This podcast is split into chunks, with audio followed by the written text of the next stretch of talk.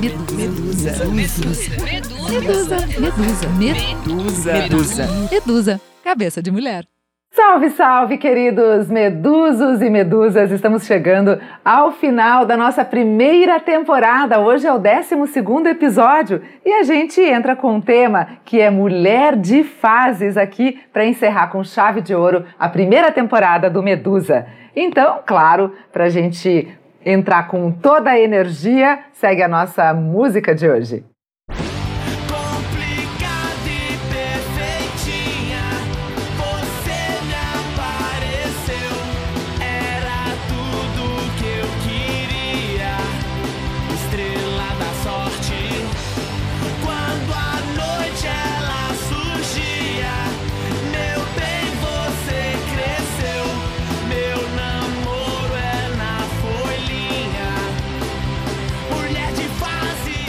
Mulher de fases, somos todas mulheres de fases. Sejam muito bem-vindas, medusas! Kelly, bom dia! Bom dia, tudo bem, gente? Tudo ótimo. Mônica, tudo bom com você, amiga? Tudo ótimo, ainda mais com essa música maravilhosa, me descrevendo, começando esse Medusa hoje. É isso aí. E hoje nós temos a participação mais que, mais que especial da doutora Camila Prestes, que veio aqui nos trazer esta luz para que a gente possa entender quais são essas fases do corpo feminino, do corpo e da cabeça, como é que a gente consegue passar por elas de uma forma leve. Bom dia, tudo bom, Camila? Olá, prazer estar aqui com vocês. Para mim é uma honra fazer parte desse projeto e vamos esclarecer um pouquinho, né, sobre todas essas fases, algumas complicadas, outras mais interessantes aí na vida de uma mulher. Maravilha. Eu tô falando bom dia porque a gente é a primeira vez que a gente grava bem cedinho. Normalmente a gente grava, bom, como todo mundo sabe, está cada uma na sua casa. A doutora Camila está no consultório dela. A gente está seguindo à risca todo o protocolo de segurança, morrendo de saudades de gravar pertinho uma da outra, mas enquanto essa, essa pandemia não passar, a gente vai continuar gravando na nossa segurança da nossa casa, do nosso consultório.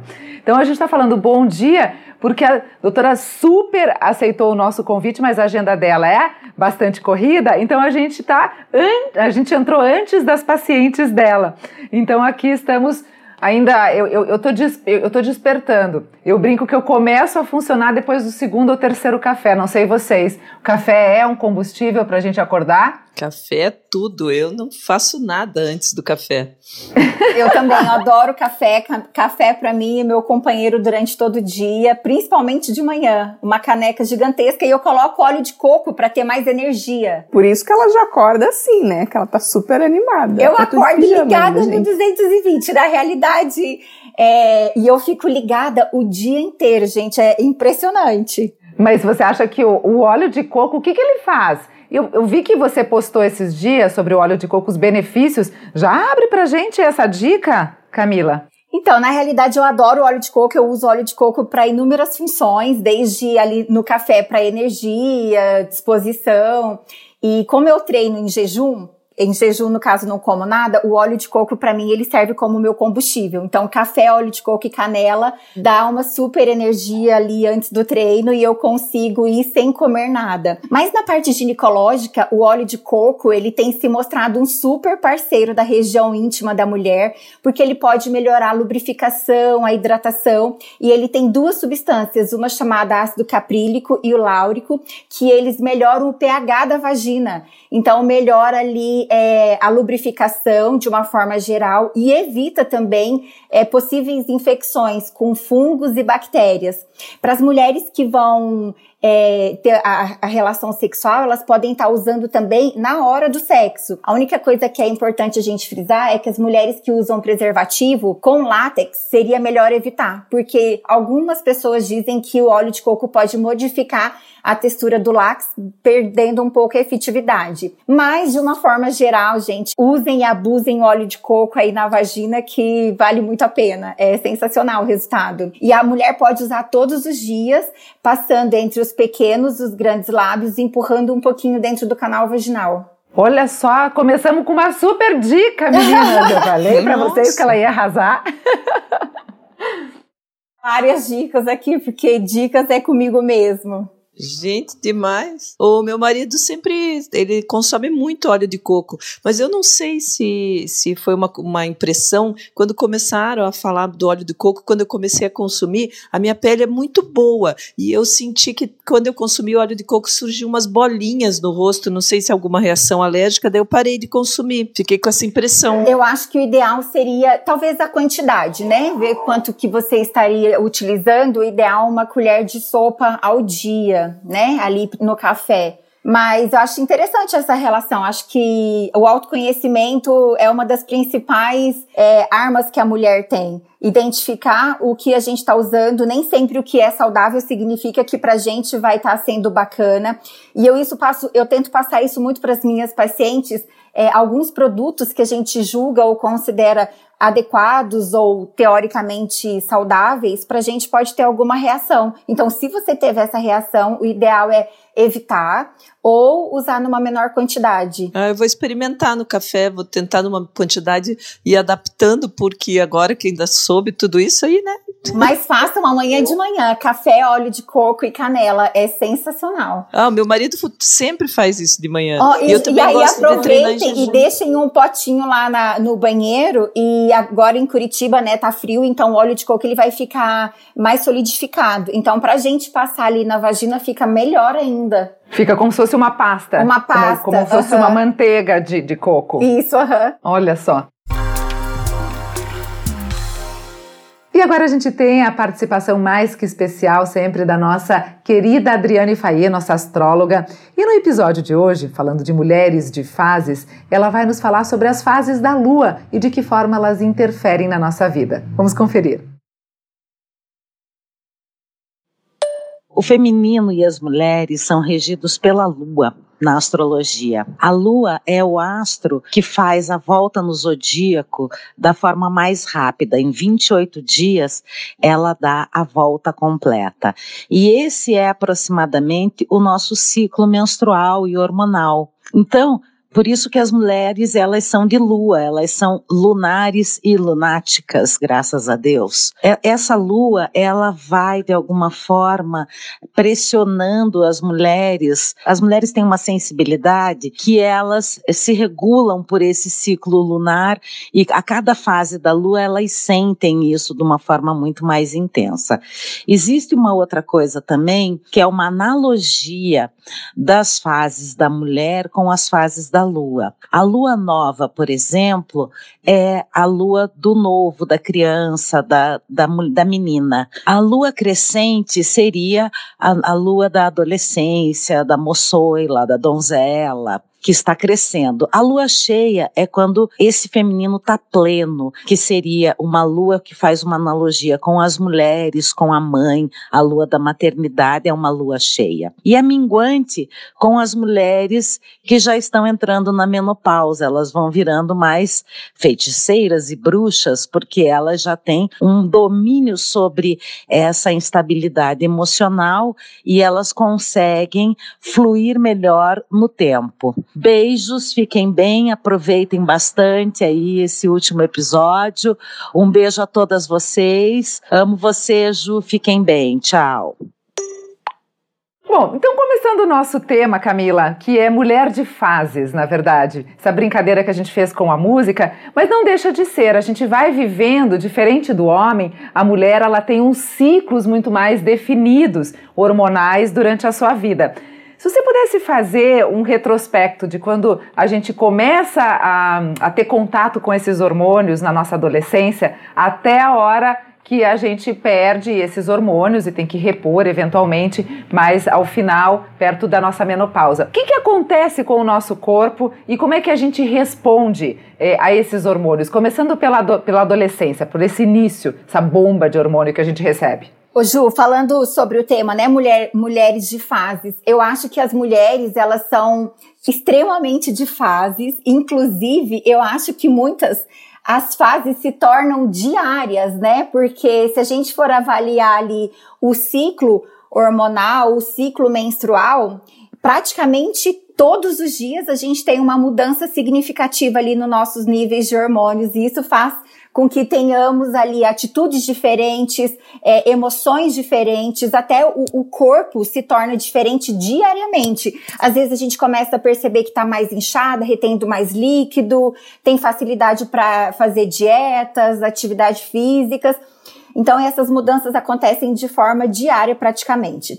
Em torno mais ou menos é, de 12 aos 13 anos, a mulher, é, hoje em dia, ela já está com o corpo teoricamente preparado ali para a primeira menstruação. A primeira menstruação na mulher, ela chama menarca. E antes que aconteça essa primeira menstruação, a mulher ela, a adolescente no caso, ela já vem passando por um período de transformação, adaptação ali com a própria produção dos hormônios. Então a gente consegue ver que as mulheres, as meninas no caso, começam a ter desenvolvimento dos pelos na axila, os pelos pubianos, é, a região ali do mamilo começa a se desenvolver, o corpo começa a pegar um pouquinho mais de forma e a gente consegue ver que ela começa a ter esses caracteres sexuais e vem a primeira menstruação.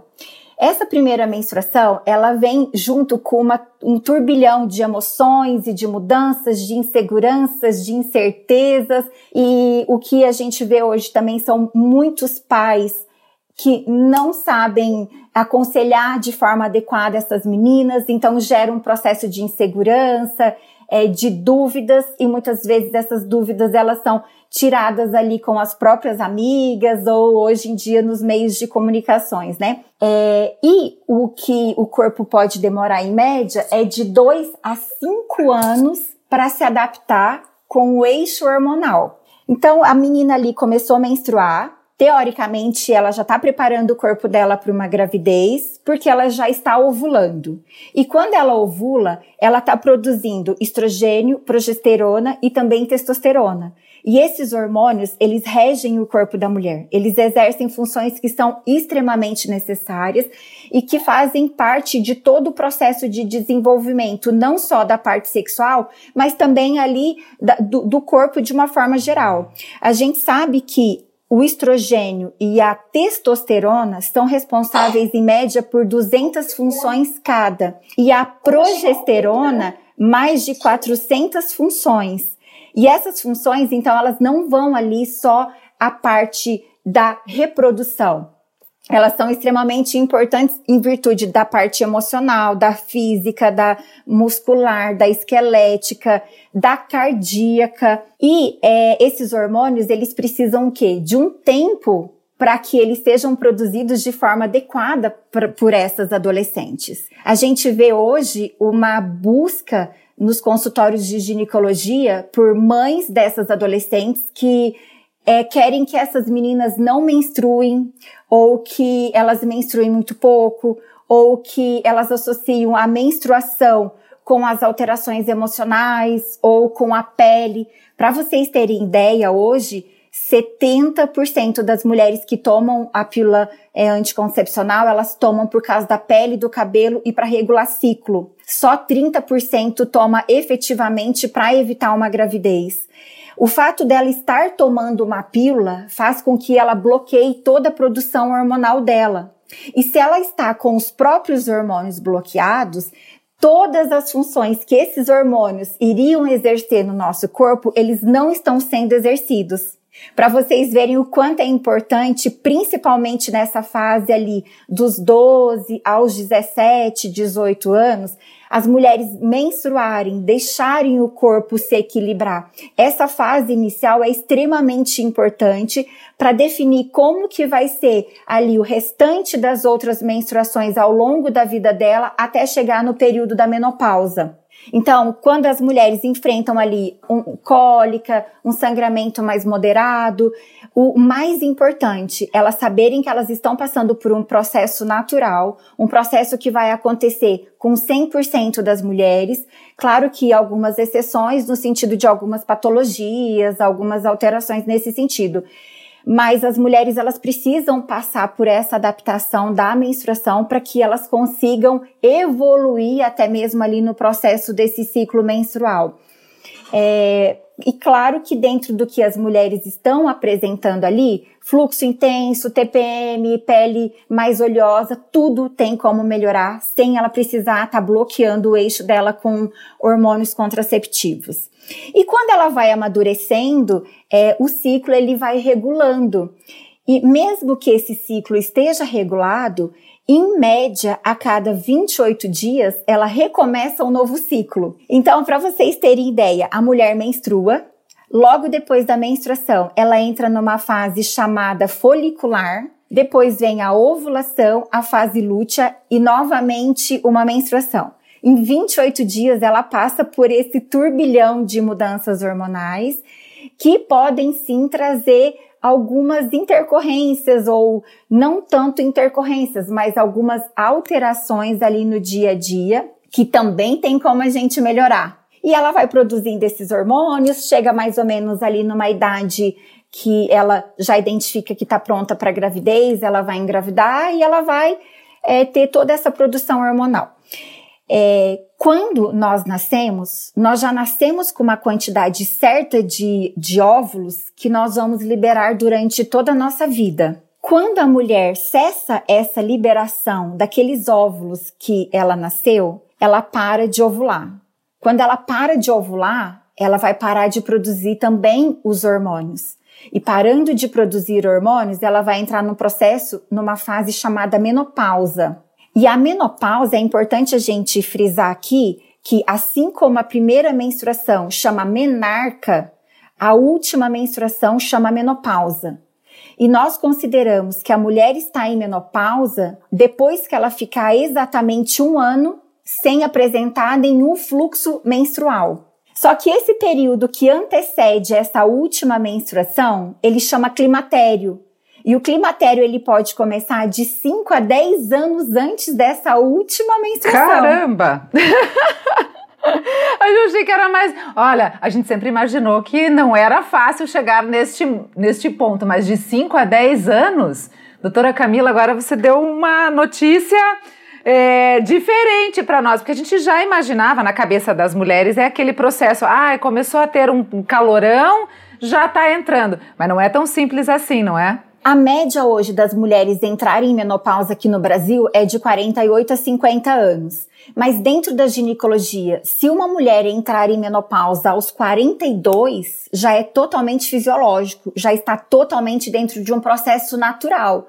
O que acontece, Ju, é que hoje a gente é, tem ali toda a perspectiva de estudar, de trabalhar, de casar, depois ter filhos, e a gente fica postergando. Até mesmo porque antigamente as mulheres morriam em torno de 55, 60 anos. Hoje as mulheres estão morrendo em torno de 86, 90.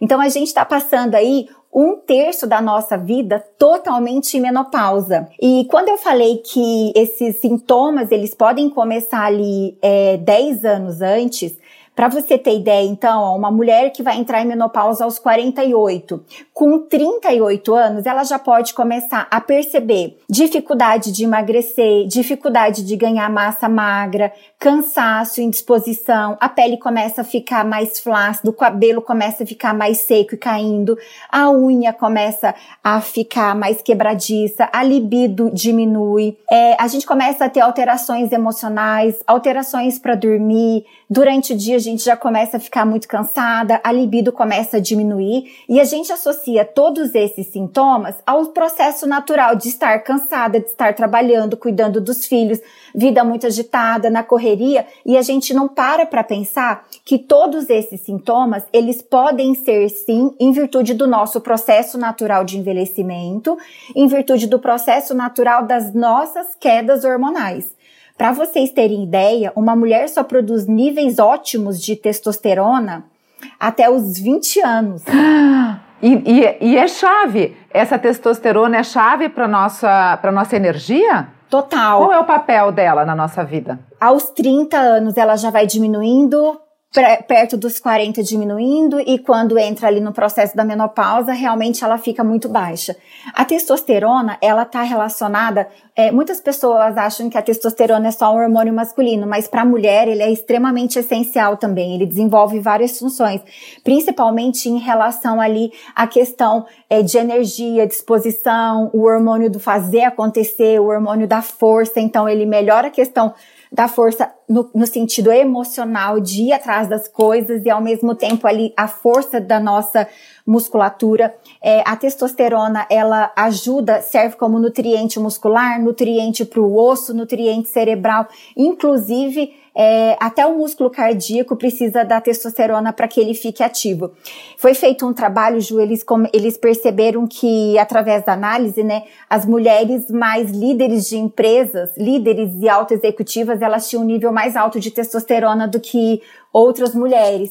Então, isso faz com que as mulheres elas tenham mais atitude, entendeu? De uma forma geral. E os hormônios, é, muitas pessoas falam assim: ah, eu não precisei fazer reposição porque eu não tive calorão. O que a gente precisa é ensinar, é, divulgar e mostrar para as mulheres é que elas podem ter inúmeros benefícios com a reposição hormonal, independente delas terem ou não só os calorões, porque não significa que só precisa repor hormônio quem teve os calorões. A gente consegue melhorar todos esses sintomas que eu falei através do equilíbrio hormonal. O que é muito contestável é que algumas pessoas elas associam reposição hormonal com câncer.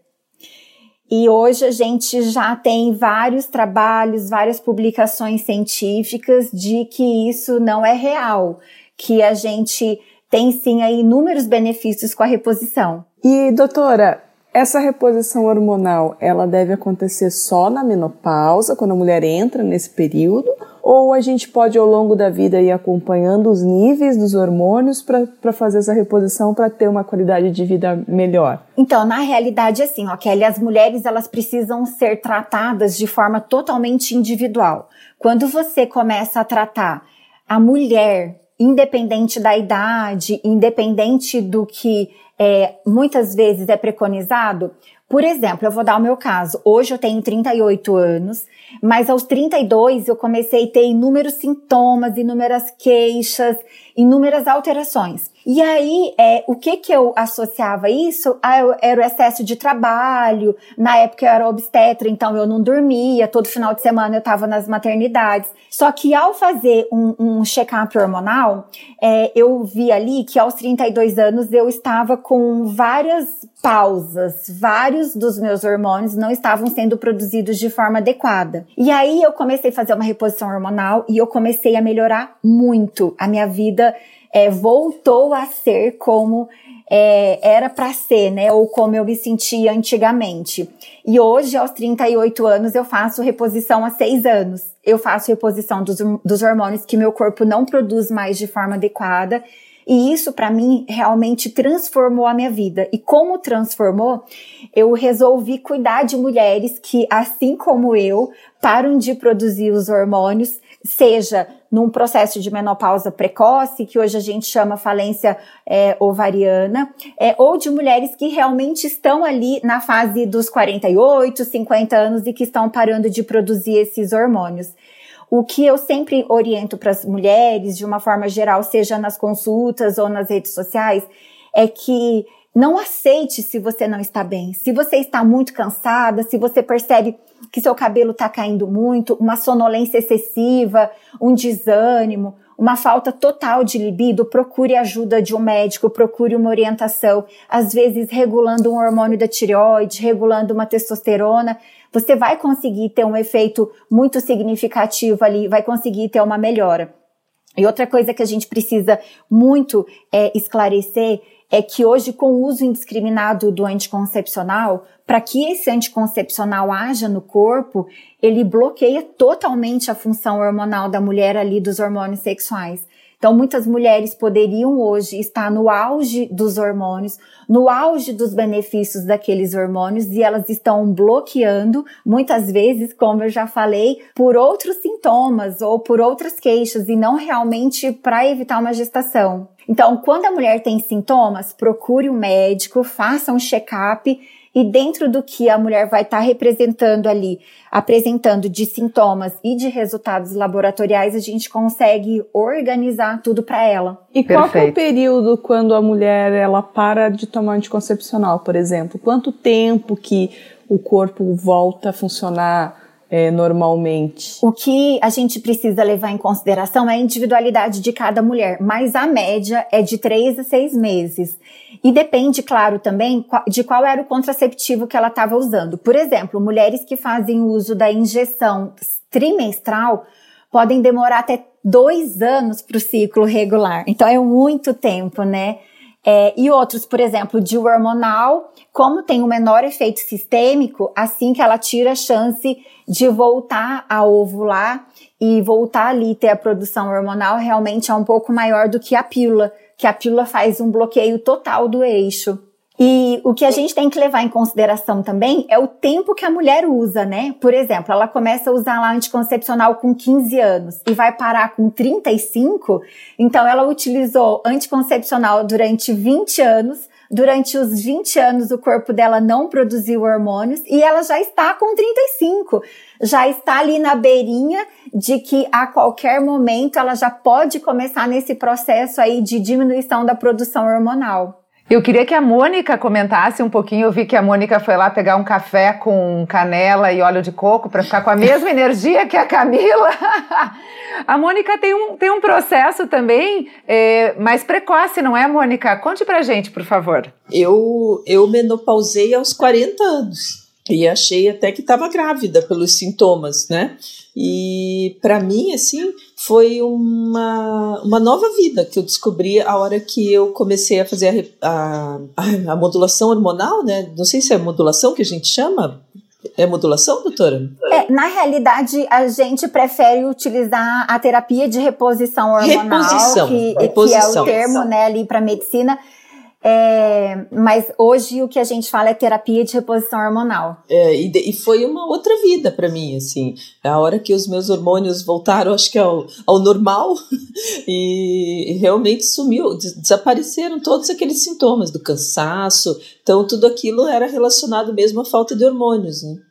Isso, e é importante a gente divulgar isso, porque muitas mulheres que é, possam estar nos ouvindo agora, elas apresentam esses sintomas e muitas vezes elas não associam com o período do climatério. E hoje a gente consegue fazer, Mônica, assim como você está fazendo, a gente consegue devolver para o corpo os hormônios com a mesma composição química. Então, são hormônios conhecidos como isomoleculares são hormônios desenvolvidos ali nos laboratórios, mas eles apresentam as mesmas moléculas do que a nossa própria produção hormonal. Então, são hormônios que são de preferência através ali, da, absorvidos através da pele, eles entram na nossa corrente sanguínea, eles ocupam os receptores que são próprios dos hormônios e eles exercem as funções da forma como se o nosso corpo estivesse produzindo.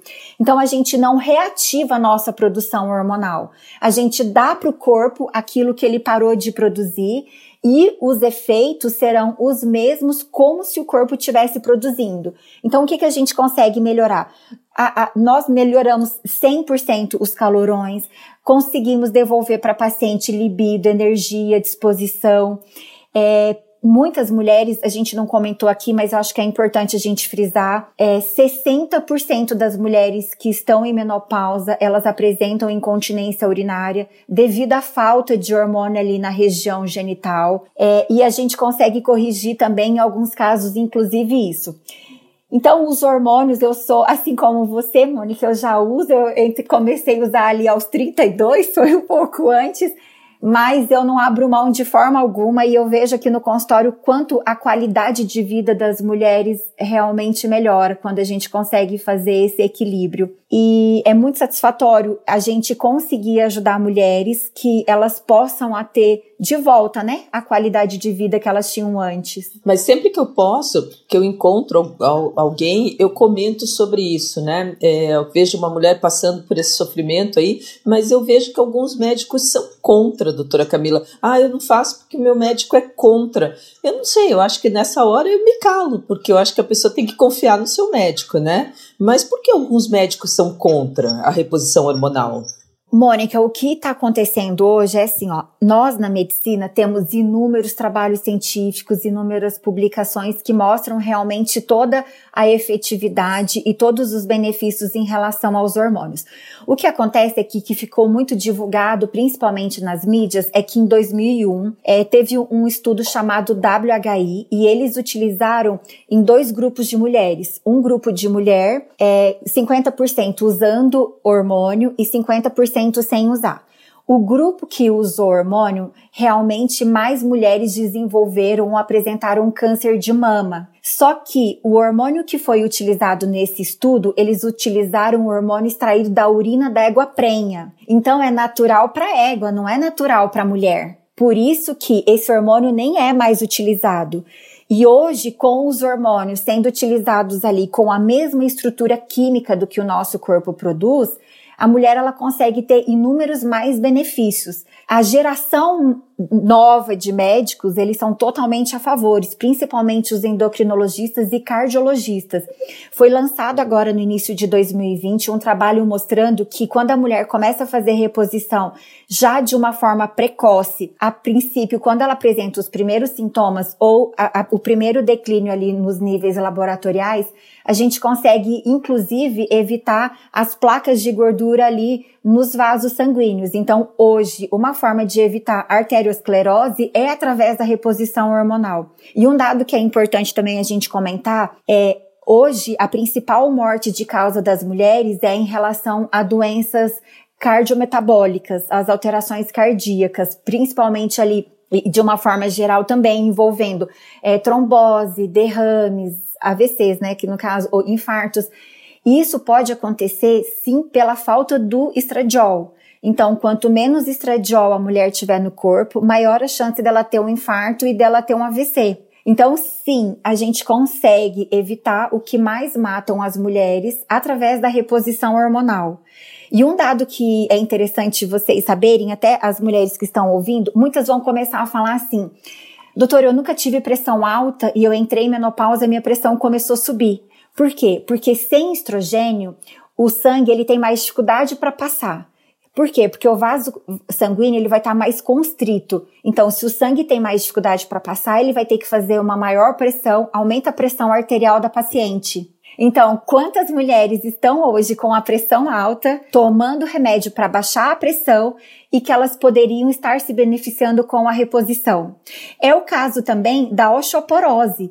25% das mulheres elas morrem em virtude das consequências da osteoporose, né? Que seriam quedas ali com traumas que poderiam levar a pneumonia, sepsis, infecções é, como evitar a osteoporose através da reposição com estrogênio e, claro, adequando os níveis de vitamina D, de cálcio, magnésio. Mas para vocês entenderem que tudo isso, que são as doenças e as alterações ali que a gente fala da terceira idade, elas acontecem na grande maioria das vezes pela não produção mais de hormônios. Outro caso é as dores articulares, dores musculares. Quantas mulheres acima de 60 anos que vocês conhecem que começam assim: ah, eu tenho dor muscular, parece que eu tô sempre com o músculo dolorido, eu tenho dor nas articulações.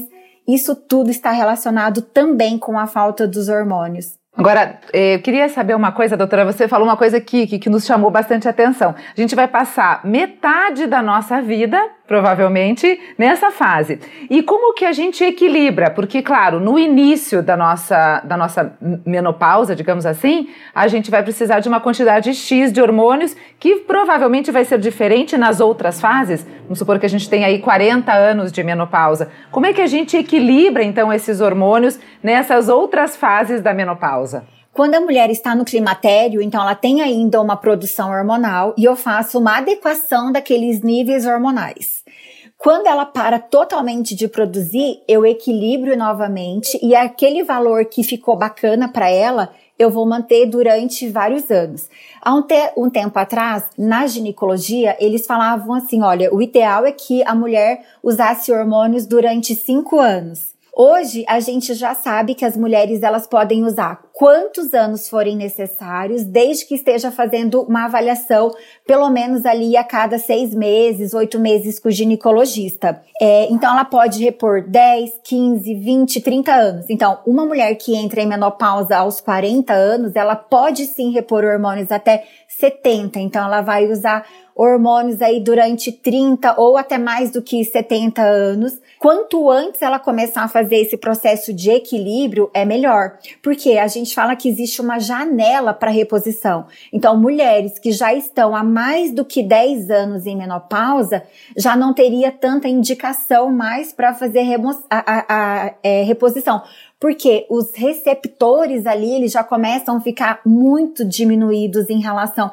à quantidade. Então ela já não vai conseguir ter todos os benefícios ali de uma reposição adequada. E o que, já que a gente falou em relação à questão de alguns médicos não indicarem, existem algumas contraindicações para reposição. Então, seriam mulheres que estão com câncer de mama ou que estão em tratamento ali da manutenção pós o câncer, mulheres que têm alguma doença hepática ou renal grave, ou câncer de útero ou câncer de ovário. Fora essas alterações, todas as mulheres, independente de ser diabética, hipertensa, ter depressão, mulheres inclusive que já tiveram ali derrames, infartos, elas podem se beneficiar com a reposição. E eu queria que você contasse um pouquinho, claro, se, se, existe alguma possibilidade dos alimentos nos ajudarem também. Como você deu a dica do óleo de coco no início, quer dizer, a gente tem toda essa parte de reposição química que é feita através de consultas, enfim, dosagem correta, mas aquelas dicas preciosas, assim, que você, se você puder dar pra gente, alguma coisa que nos ajude também nesse processo e principalmente nessa fase pré quando a gente está antes dessa, dessa é, do climatério, né? O que, que a gente pode tomar, o que, que a gente pode comer para melhorar também essa nossa vitalidade? A gente quer ter essa energia. Ju, na realidade, o que eu sempre oriento é que as mulheres, né, independente da idade, elas cuidem o corpo como um templo. Eu acho que a partir do momento que você se alimenta da forma mais bacana possível e faz atividade física, já é 50% ali de todo o resultado final. Independente da nossa classe social, do nosso estudo, do nosso conhecimento, da nossa cultura, todas as mulheres um dia elas vão passar pelo climatério e pela menopausa. É, só que as mulheres que se cuidaram muito mais, que se alimentaram da forma mais adequada, que fizeram atividade física ao longo dos anos, elas conseguem passar por esse período muito melhor das mulheres que já são sedentárias, obesas, que estão ali fazendo tratamento por alterações metabólicas. É, o que seria o ideal, então? Alimentação o mais saudável possível, no, no sentido de muitas frutas, verduras, a gente investir ali em carboidratos complexos como os das raízes, é, os benefícios das oleaginosas, preferência para carne branca. Por quê? A gente sabe que esses alimentos que são saudáveis, eles nutrem muito o nosso corpo.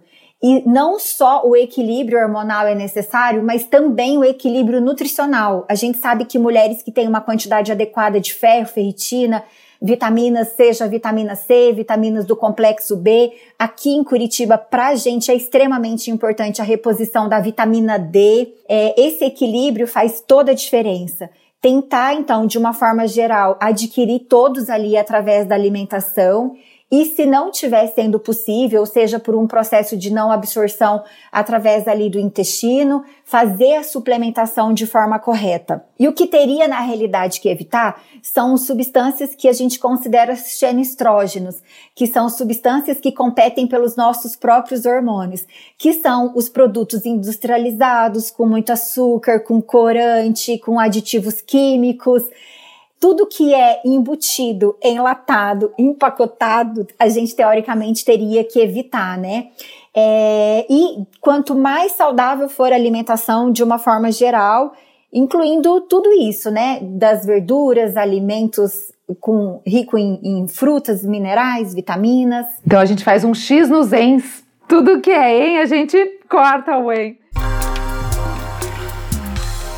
Meninas, eu queria agora fazer uma rodada com vocês. Como é que vocês estão? Qual é a fase de vocês? A, a, a Kelly, podia começar então para a gente poder ir encerrando o nosso Mulher de Fases. Falar um pouquinho da sua fase. Que fase é a sua agora?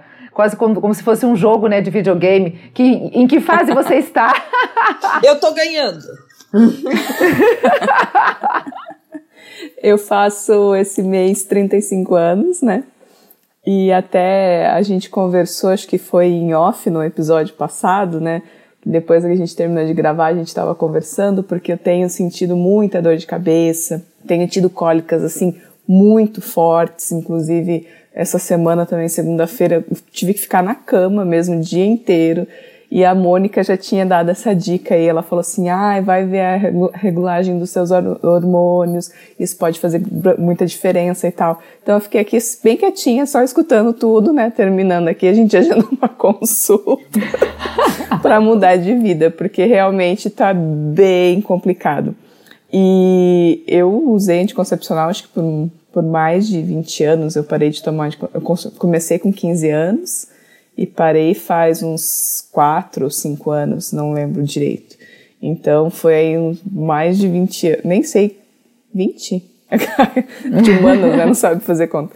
Mas foi mas é quase 20 anos usando anticoncepcional. Então eu senti também quando eu parei essa. Teve uma melhora, né? Muito grande, assim, na, na qualidade de vida, mas é, eu acho que eu estou precisando mesmo fazer essa, essa checagem aí para ver o que está acontecendo, porque eu não estou bem.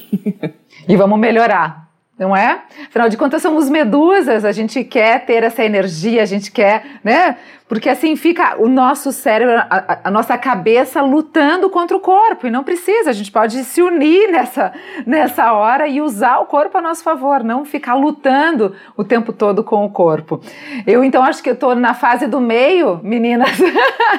eu tive Alice, logo depois que eu tive Alice, eu coloquei um DIU é, Mirena e fiquei seis anos e foi uma delícia, nossa, não menstruar. Apesar de que é, a gente sabe e entende a necessidade do corpo, né, dessa menstruação dela realmente acontecer de uma forma natural. Então eu retirei esse DIU, agora eu tô com um DIU de prata. É, e eu vi, percebi que a minha menstruação voltou como se eu fosse uma adolescente. Eu tô assim, menstruando, nossa, como nos 15 anos. Então, realmente, o meu corpo agora voltou a regular. É isso, Camila? É, na realidade, você voltou a, a, a produzir ali, né, os teus hormônios de forma adequada, porque o DIU hormonal, por mais que ele haja a nível local, ele tem sim um pouco de efeito sistêmico e ele pode atrapalhar um, um pouco a produção hormonal das mulheres. E o DIU de prata e cobre, na realidade, ele é muito bacana, ele não tem nada de hormônio, então o, a prata e o cobre que agem ali no endométrio, fazendo um processo de reação inflamatória, matando espermatozoide. E o que pode ter acontecido, o que eu sempre falo, é que assim, ó, muitas vezes você associa agora esse aumento de fluxo, não é que ele aumentou. Esse é teu fluxo tradicional. O que estava bloqueado é quando você usava o DIU hormonal, que é o que acontece muitas vezes quando as mulheres tomam pílula. Elas falam assim, ah, doutora, eu tomava pílula e meu fluxo vinha dois ou três dias, e agora eu parei de tomar, eu menstruo cinco dias e o fluxo mais intenso. Não é que agora está alterado. O que estava sendo bloqueado era enquanto estava usando a pílula. Então, isso que a gente precisa ver, que é mais ou menos igual a Kelly. Quando estava tomando a pílula, era um fluxo menstrual. A hora que para, é outro, porque quando a gente toma pílula, a gente tem um sangramento por privação hormonal. Então, uma coisa é sangrar após parada da pílula, ali no intervalinho, outra coisa é realmente ter a, a menstruação. Mas, Ju, quanto mais você menstruar a mulher nessa fase, seria sensacional, porque aí é uma possibilidade de você aproveitar por um tempo mais os seus próprios hormônios. E viva meus hormônios! Eu já estava aqui reclamando, dor de cabeça, agora vou olhar com outros olhos, né? Porque estava com toda a minha TPM, dor de cabeça, menstruando, comprando absorvente. Fazia muitos anos que eu não comprava absorvente, eu indo na farmácia comprando de todos os tipos, assim. Então, e até Enfim. falar em absorvente, até nisso as mulheres estão mudando, né? Hoje a gente vê é uma crescente de mulheres que não querem mais usar absorvente é, estão usando coletores menstruais, discos menstruais e a calcinha menstrual, que eu acho que são invenções fantásticas, assim.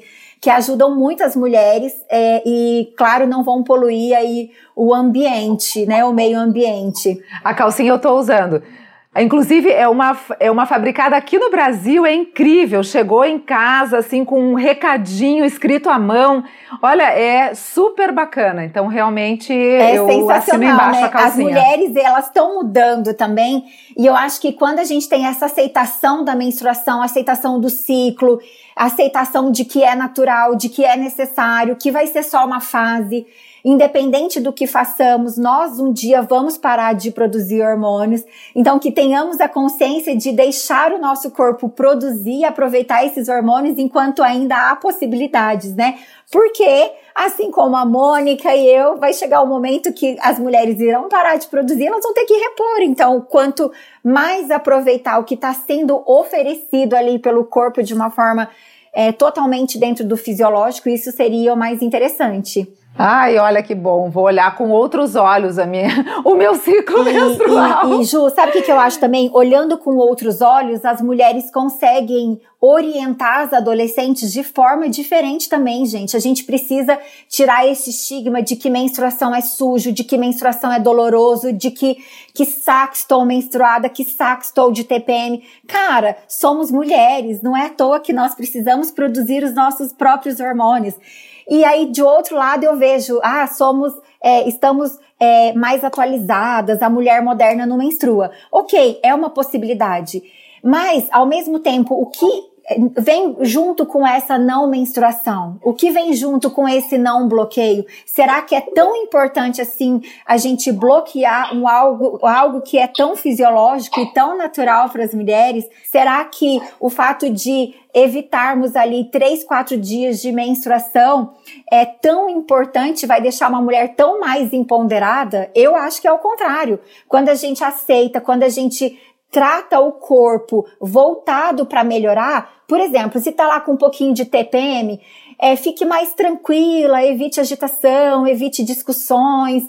Quer ficar em casa? Fique em casa, faça um chá, uma bolsa de água quente, chazinhos. A gente tem inúmeras possibilidades de fazer um chá, de descansar, relaxar nesse período e encarar a menstruação como um processo fisiológico do corpo fechar, né? Porque é isso, a gente tem nossos momentos abertos e os nossos momentos fechados, como a natureza. Então a gente respeitar o nosso corpo como parte da natureza, com todo esse ciclo e essa, essas fases que a gente vive diárias, mensais, anuais.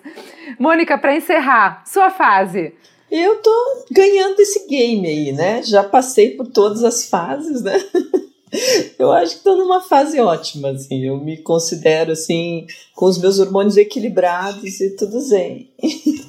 A Mônica é nosso objetivo de vida. Né? A gente se inspira nela na chegada, né, Kelly? Sim. Meninas, o papo tá bom, mas como sempre eu tenho essa árdua missão de ter que encerrar o nosso Medusa, até porque a doutora daqui a pouco, ó, daqui a um minuto ela atende a paciente e a gente não quer ser culpada pelo atraso do paciente da, paciente dela. Camila, para encerrar, a dica final que você dá para as nossas ouvintes? Que hoje nós somos reflexo daquilo que nós fizemos e o que nós vamos fazer a partir de agora vai refletir nos próximos anos. Então, se amem, se amem. Eu acho que quando a gente se coloca em primeiro lugar, todas as outras coisas vão se encaixando da forma mais perfeita possível.